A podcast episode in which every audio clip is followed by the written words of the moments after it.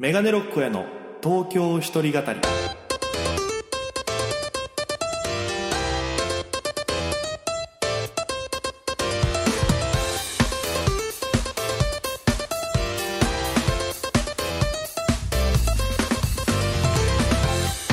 さあ今週も始まりましたメガネロックへの東京一人語りパーソナリティは私県出身で現在東京でフリーのピン芸人として活動しております。メガネロック大家です。よろしくお願いします。この番組は大都会東京へ口先一つで乗り込んだ沖縄芸人の一人語り。コロナ不況揺れ動く時代それがどうした？メガネロック大家が聞かせる本音の東京お笑い物語が始まりますということで第34回放送分です。よろしくお願いいたします。ということで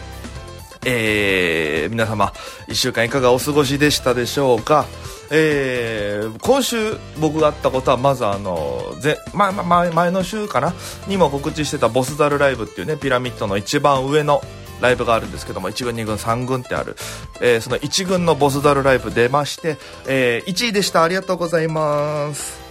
やった。初めて1位ですね。もう半年以上ずっと出てて毎月ようやく1位取れました。ありがとうございます。いやーなんかねこの日そのボスザルライブの日ですか。まあネタやったんですけど5分ネタだったんですけど結構いい感じに全ボケ全弾ヒットみたいな感じのずっといい流れできててでなんかすごくやりやすくてあったかいお客様でで1位取れたらいいなと思ってたら1位でした。ありがとうございます。ということで、えーまあ、こんな感じのそのボスザライブっていうのは毎月1回2回あるんですけど僕はそのうち1回出てて。で、配信でもあの見れますんで、で、お客様投票で順位決まるんですけども、ぜひあの配信からも投票はできますのでよかったら、えー、来月もありますんで、えー、見ていただければなと思います。ということで、えー、まあいろいろ喋ることあるんですけど、ひとまず、えー、こんな感じで今週もお付き合いよろしくお願いいたします。ということで、えー、僕はあの先週の放送をいつもね、まあ、その Spotify ってアプリで聞いてるんですけど、あの、聞いてて、あの、僕がテーマ発表の時に、あの、このね、ちなさんが、あの、エコーをかけてくださってて、すっごいなんかちょっとテンション上がりましたね。今週のテーマは、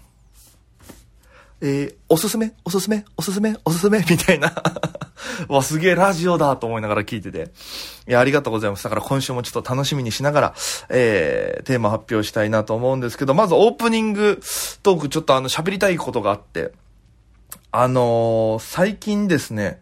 あの僕、久しぶりに行きつけの立ち飲み屋ができまして、で、あの、沖縄の頃は本当に毎日のように、あの、いろんなこの国際通りのね、その、市場界隈で飲んでたんです。それを先週おすすめしたお店とか、こういろいろ点々としてたんですけど、まあ東京出てきてから、えー、そういうお店も行きたかったんですけど、まあそのタイミングでコロナが流行り出して、まず飲む習慣がなくなったんですよね。で、お金もないですし、で、の、もうしばらく飲んでなかったんですよ。で、久しぶりに飲もうと思ってお酒飲んだらすこぶる弱くなってまして。で、そっからもう、ちょっとやばいなと思いながら、の、飲めるお酒もまあ金ないからね、何回も言うけど、発泡酒とか飲んでたんですよ。で、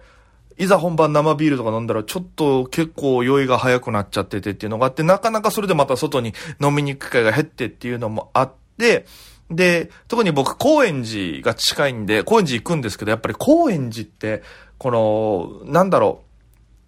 う、いっぱい飲み屋さんあるんですよ。ね？でもなんかこう、やっぱりその街自体が人気というか、まあ、どこもいっぱいしてたりとか、あとこう、一人でフラって入るには、ちょっと勇気がいる店多いというか、うん。で、そんなんがあって、なかなか行けなかったんですけど、そのバイト先の近くにですね、新しい立ち飲み屋ができまして、それがあの、ギャングというお店なんですけど、漢字で、あの、おもちゃとかの玩具って書いて、ギャングというお店でして。で、ここが最近できて、あの、営業時間がね、すごく特殊なんですよ。あの、同日の5時から10時の5時間だけしか空いてないという、非常に、えー、貴重な、なんか珍しいお店でして。で、もう本当にお店も縦長の、あれ何畳ぐらいかな？そんなに全然広くない。もう僕らはいつも、その、飲むとき、満席でも多分、店内9名客席が多分お客さん8名9名いたらもう、わってなっちゃうぐらいの、もうそんなに大きくないお店で、まあ外にも席はあるんですけど、店内立ち飲みでそんな感じなんですよ。で、僕、えー、毎週必ず1回は行ってて。バイト終わりとかに行ったりしてて。で、ここの店長の森蔵さんもすごい気さくな方で、で、串カツがまた美味しくて、まあ、串カツのお店なんですけど、で、せんべろがあるんですよ。で、せんべろあるっていうから僕行ってみようと思ったんですね。SNS で見て。で、そのせんべろがすごくて、A, B, C ってあるんですけど、まず A がそのメガサイズのジョッキで出てくるんですお酒が。メガサイズのジョッキ1杯と、えー、ポテトサラダか、えー、もつ煮、どっちか選べます。そして、お任せで口3本ついてきますよっていうのが A セット。で、B セットがメガのジョッキ2杯と、えー、串3本。え、で、最後の C セットがメガ3倍、約23700円相当って書いてたんですよ。いや、いや、もう、あ、赤字とかも考えずに出してるような お店で、で、すごくお店の人もみんな優しくて面白いし、なんか僕の好きなその立ち飲み屋のいい雰囲気があって、で、フランクだしっていうので、こう毎週通ってたんですけど、まあ今しとってるのが月曜日なんですけど、日曜日、ライブが1本しかなかったんで、夜行ったんですよ。オープンと同時に行って。で、5時オープンなんですけど、5時にまだオープンしきれてなかったんですよ。でもあの、おその、おね、森蔵さん店長さんが、あ、どうぞ中入ってください、つって。で、僕お客さん第1号で入って。で、その日飲んでて、栄養セット頼んでね、で、ポテサラと。で、そこヤングコーンっていうのがめちゃくちゃ美味しくて。で、そのヤングコーン串が、なんかね、醤油かなんかにちょっと揚げた後浸してんのかなで、魔法の塩かなんか浸して、で、最後バーナーで炙って焦げ目つけるっていうもう、本当に美味しいやつがあって。で、1本80円でまた安いんですよ。で、それ食べてたら、こう、どんどんお客さん来るわけですよ。そしたらやっぱりその、立ち飲み屋独特の、そのカウンターのお客さんだけが、あ、だけというかカウンターのお客さんが仲良くなるっていう、僕の大好きな時間があるんですけど。で、そこでまあ知り合った人たちと、その、僕の隣にカップルさんがいて、30代ぐらい、と、年近いね、僕と、年近い人と、あと年下の、えー、もう20代前半ぐらいで若いんですけど、そのアプリとか作られてるっていう、まあ、プログラマーさんみたいな方と。で、後ろに、えー、もうすぐ、えデビューを控えたプロボクサーかな？の人とお友達の方。と、もう一人の方が、なんか DJ とかやられてる方なんですけど、あのー、何回か沖縄行ったことありますみたいな話になって。で、僕がその、最初はその DJ の方以外のメンバーでちょっとわちゃわちゃ飲んだり食べたりしてて、で、まあ、自然とやっぱりみんなまた混じるときに DJ の人と喋ってたら、沖縄の人なんですねって言われて。で、そうです、沖縄の人で、で、どうでこうでって言ったら、もう、その人が言った第一声が、ドンテって最高ですよねって言ったんですよ 俺、高円寺でドンテってワード聞くと思わなくて。で、まあ、沖縄の人だったらね、知ってる方はいるかと思うんですけど、ドンテっていう24時間やってるもう沖縄そばとか、えー、カレーとか、どん、どんぶりもんとかいろいろもうある、なんだろう、極楽施設ですよ。僕ら食事大好き人間からしたら、ドンテっていうもうね、お店があるんですけど、国際通りに。ドンテって最高ですよねって言われて、え、ドンテ好きなんですかって言ったら、いや、ドンスペが大好きでって言われて、もう、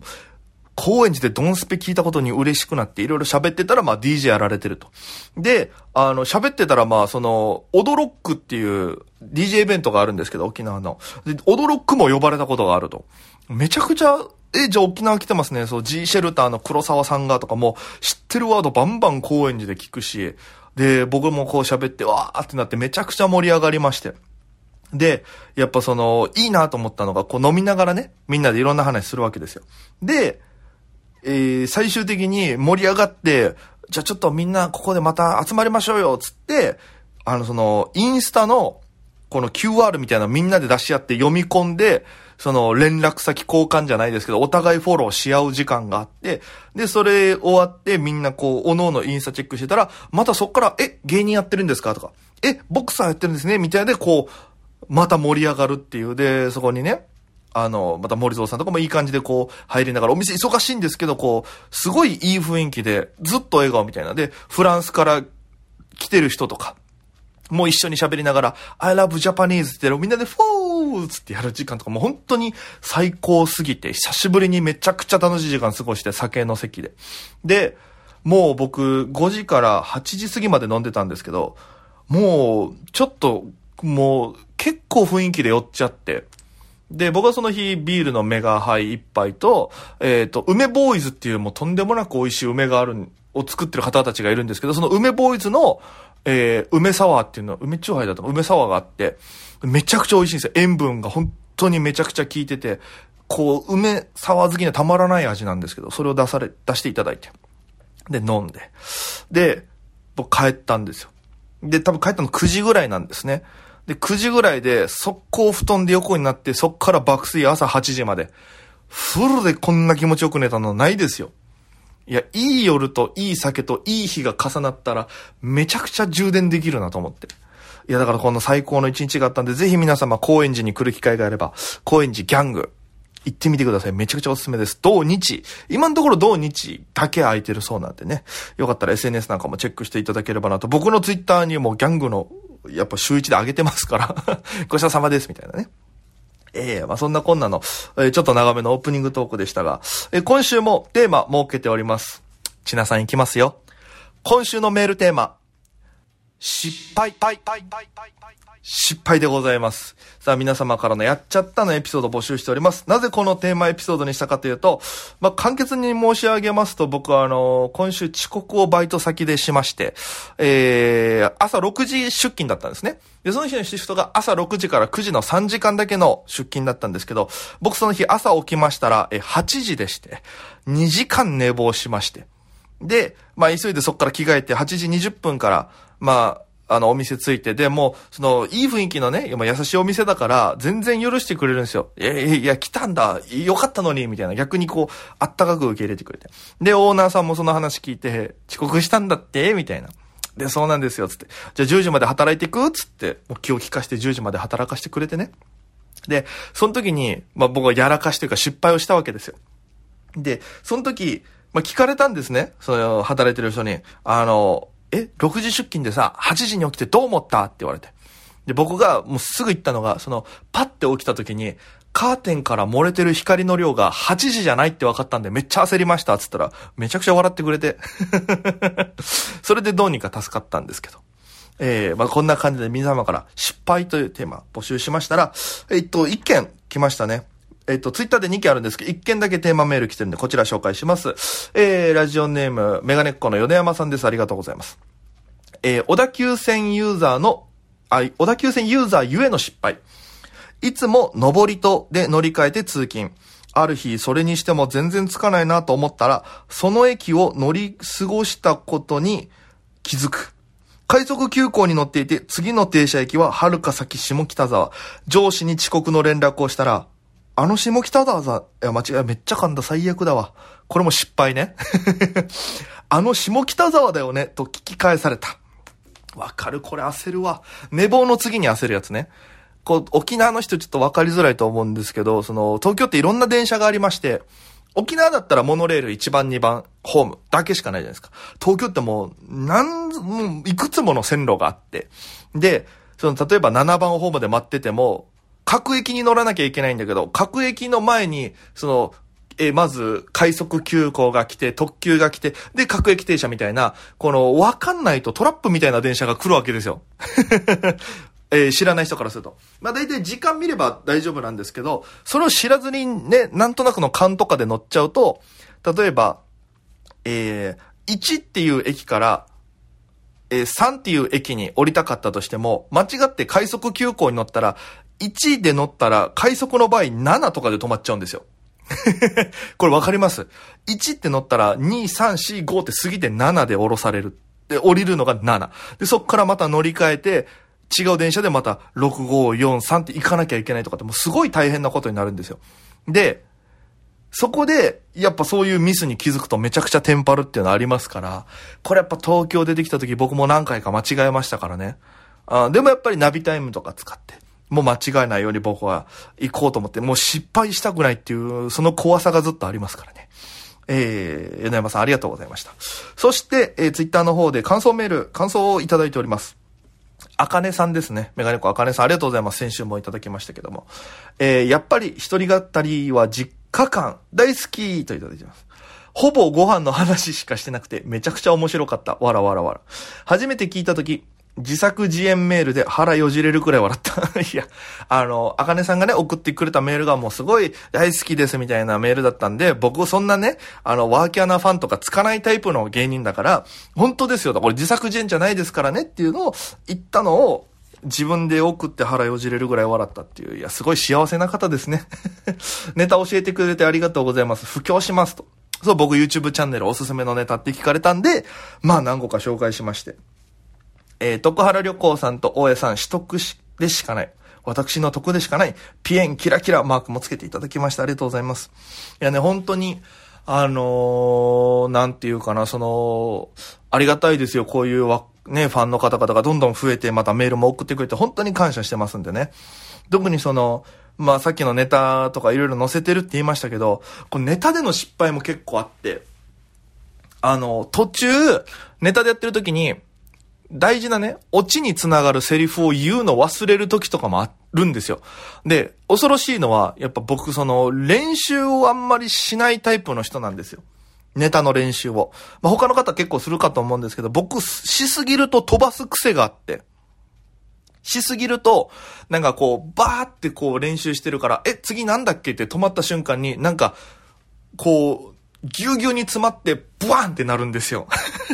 伝わるかなで、それでもう忘れて大変なことになるっていうのがあるから、僕はなるべく練習をしないで、頭の中で、これ、これ、これ、これ、これっていうもうキーワードというか順番だけ覚えて、あとはそれでなんとか繋げていくっていう感じのにするんですよ。そしたら最悪飛んでも、どうにか次のワードに繋がることを言えばいいとかってわかるから、結構やってる時に、あの、俯瞰で見てる感じなんですね。あのー、ある時、ネタでさっきも言ったようにその、喋ってた時に、もう本当に飛ばさないようにっていうつもりでセリフいろいろやってたら、真ん中のこの落ちセリフを、あの、落ちにつながる大事なセリフを抜かした状態で、パンって次のセリフ言っちゃったんですよ。ネはやばいなと思いながら、またちょっと展開変えて、で、そこにどうにかセリフさらう言葉また言って、で、そのセリフにつなげて落ちに行くっていう、もう、頭おかしくなるんじゃないかっていう、もうネタ中にね、緊張しながらだし、どうやって繋げる即座に組み立ててまたオチまで持っていくって作業したりとか。あと一回本当に丸々ネタ飛んだ時はやばかったっすね。だってこれ、あのー、ごめんなさいとかも言えない状況なんですよ。で、新しく作らなきゃいけないとかっていうなんか本当に、一回ね、何やってもネタ飛ばす時期があった時は、本当怖かった。一回、全部のセリフ飛んだ時とかは、もう、最悪僕のパターンとしてネタ飛んだんです。すいません。ショートコントやりますっていう切り替えとかもできるんですけど、なんだろう。その切り替えをした時に受けるパターンと、絶対心配が勝ってそっから笑えなくなって受けなくなるパターンがあるんですけど、その時の飛ばし方が完全に後者だったんですよね。で、うわ、どうしようってなりながら、その場でどうにか適当に、なんか、えー、これっぽかったよなってことをちょこちょこ並べてって、気持ち早い時間で帰ってくるっていうことしたんですよ。あれめっちゃ怖かった。ピン芸人はね、舞台上でネタ飛ばした時怖いんですよ、本当に。誰も頼れる人いないし。で、どうしようって顔見せたらお客さんが不安というか、あ、やっちゃったな、こいつみたいな顔もするの見えるから。だからもう本当に、僕はもうネタ飛ばさないようにネタ練習をあんましないっていうのを心がけてますね。えー、その方が失敗しないっていう。まあ、人それぞれありますからね。で、あとあの一番身近な失敗も本当についさっきなんですけど、えー、まあ、梅雨時期、もう関東も梅雨入ったのかな入ってないかギリギリだと思うんですけど、雨でね、天気悪くてランドリー持ってったんですよ。洗濯物。で、ランドリー乾かして持ってきて。で、しばらく出かけるようじゃないから、まあ、靴履いてったんで、あの、まあ、靴下とか全部ね、ズボンとかももう部屋着に全部着替えて、えー、置いといて、で、その、ランドリーから持ってきた洗濯物をバッて出して畳んで、靴下も全部丸めてに、二つで一つ丸めて、ポンってやった時に、で、えー、全部下着もやって、戻しました、タンスにの時に気づいたんですけど、履いてった靴下も丸めて戻しちゃったもんだから、今、あの、使用済みのやつが一個混じってるっていう そういう失敗も。ありながら、この放送を撮ってるというですね、非常にお茶目な、えー、大家ということで、えー、今日は終わりです。えー、ご清聴ありがとうございます。ということで、えー、告知といたしましては、えー、毎週日曜日にライブ出てたりとか、まあ、6月のライブスケジュールそろそろ出しますっていうのと、えー、ぜひ、えー、皆様、メガネロックの東京一人語り、えー、ダウンロードして、いろんな方々に、えー、この番組面白いよとかね、引用リツイートとかでバンバン広めていただいて、いろんな方に届けていただきたいなというのもあります。あとは、メガネロック荒野のおネタ小屋という YouTube チャンネル、もうネタバンバン上げてますし、えっと、今週は、えー、シーサー職人という沖縄でやった、えー、新ネタをアップしております。これも沖縄関係のとこでしかやってないんでまだ僕も2回ぐらいしかやってない非常にレアなネタだと思うんでそれよかったら見てください。えー、チャンネル登録、いいねもよろしくお願いいたします。ということで、えー、今週もおお聞きいただきありがとうございました。また1週間、皆様元気にお過ごしください。梅雨なんでね、沖縄なんかもすごいなんか雨降ってたりとかいろいろ大変だと思いますけど、皆様お気をつけください。ということで、以上、メガネロックおえでございました。それでは皆様、また今夜、バイバイ。